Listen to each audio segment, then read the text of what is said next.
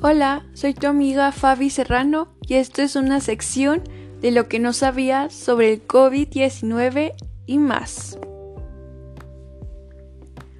Lavarnos las manos con frecuencia inesperada, dejar de abrazar y besar, desinfectar con paranoia ropa y mercado. Y hasta el consumo de la moda ha cambiado con la presencia del COVID-19. Hemos recapitulado algunos datos que demuestran cómo afecta nuestra vida social, virtual y amorosa el COVID-19. Para comenzar, actualmente buscar información en Internet es una actividad muy común y sencilla. Sin embargo, esto no significa que encontraremos la mejor. Depende de muchos factores, entre ellos el que la información disponible en la web no sea regulada, de acuerdo a su calidad o veracidad. Entonces, ¿es posible reconocer fuentes confiables? ¿Para qué nos sirve esto en medio de una pandemia como el COVID-19? Verás, ahora como todos estamos en cuarentena, salvaguardados en nuestras casas, no podemos salir con gran libertad a preguntar a centros de salud o a hospitales o a centros médicos. Para esto se nos hace muy fácil entrar a la red y buscar información. Pero para poder comprobar que es verdadera y confiable, tenemos que verificar si la cuenta es verificable y contiene información verdadera. Pero no te preocupes, que para esto es esta sección, para demostrar y enseñar cómo podemos identificar una página verdadera y confiable. No obstante, a continuación te diremos cómo identificar la información para no caer en los fake news o evitar que tus trabajos académicos tengan información errónea, pues la responsabilidad reside en la evaluación efectiva del usuario le dé a los recursos informativos que localiza para su localización. Autoría. Sin duda, es el punto principal en el que debes partir al enfrentarte a la evaluación de confinabilidad de la información. Pregúntate, ¿se encuentra nombrado el autor o creador del contenido?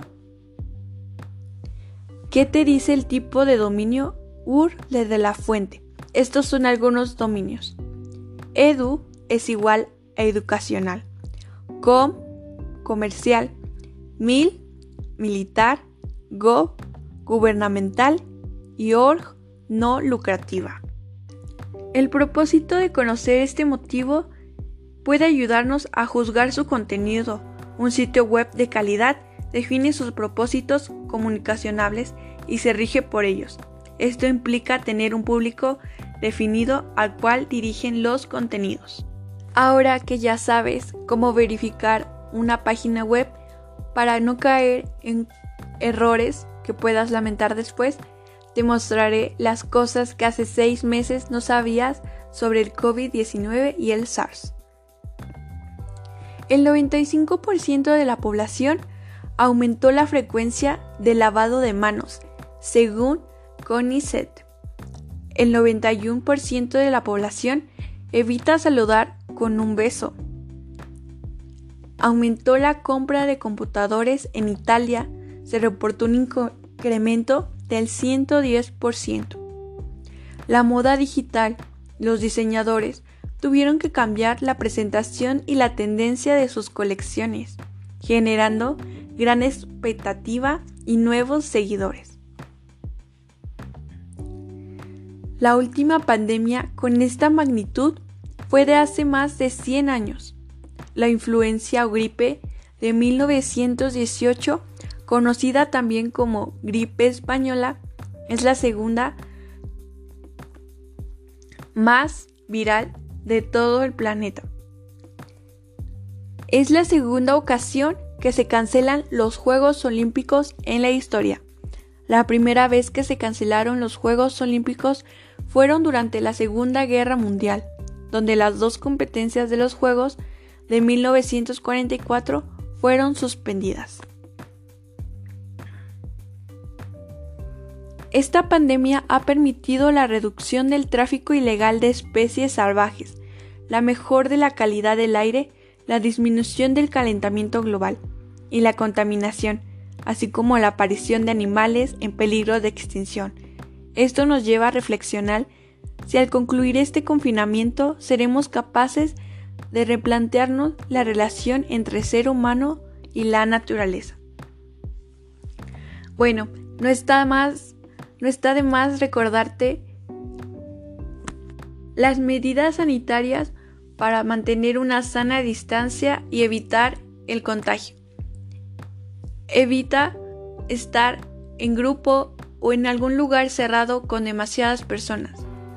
Lavar las manos y desinfectar las superficies en, las que estamos o tocamos. Mantener tu sana distancia. Y recordar que el COVID-19 es una enfermedad infecciosa causada por un coronavirus recientemente descubierto. La mayoría de las personas que enferman de COVID-19 experimentan síntomas de leves a moderados y se recuperan sin tratamiento especial.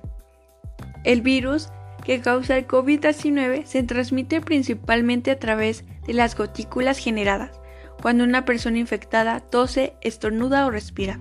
Estas gotículas son demasiado pesadas para permanecer suspendidas en el aire. Bueno, esto fue todo y espero te haya agradado mi podcast. Soy Fabi Serrano y espero volverte a escuchar muy pronto.